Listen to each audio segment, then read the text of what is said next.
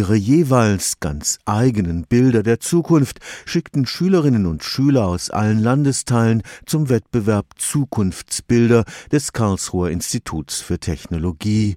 Vergangenen Mittwoch wurden die Sieger in Karlsruhe geehrt.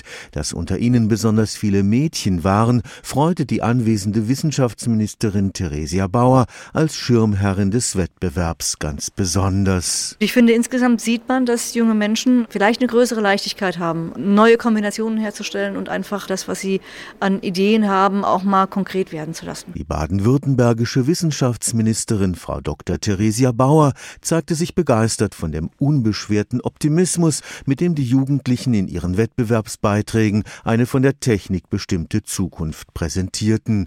Diese positive Einstellung zum Neuen zu bewahren, gehört für die Politikerin der Grünen zur zentralen Aufgabe der Universitäten. Eine gute Universität ist eine, die zwei Dinge zusammenbringt, nämlich die Kraft zu Visionärem und die Erfahrung, das Know-how, was vorhanden ist. In der Reibung von diesen beiden Elementen entsteht Neues. Dabei ist der Ministerin durchaus bewusst, dass das mit der Umstellung der Studiengänge auf das Bachelor-Master-Modell nicht leichter geworden ist. Beim Weiterentwickeln des Bachelor müssen wir schauen, dass wir nicht so tun, als würde es reichen, Stoff aufzunehmen. Also eben dieses schon erarbeitete Erfahrungswissen in sich aufzunehmen. Die andere Komponente, kreativ neue Lösungen herzustellen, Übertragung, neue Verbindungen zu erarbeiten, dieses Element muss vorhanden sein und auch schon im Bachelor. Ich bin mir sicher, dass der Bachelor nicht per se ein Hindernis ist. Zum Teil ist er aber so angelegt, dass man den Eindruck haben könnte. Damit diese Innovationskraft von den Hochschulen ausstrahlen kann, muss nach Ansicht der Ministerin die Freiheit von Forschung und Lehre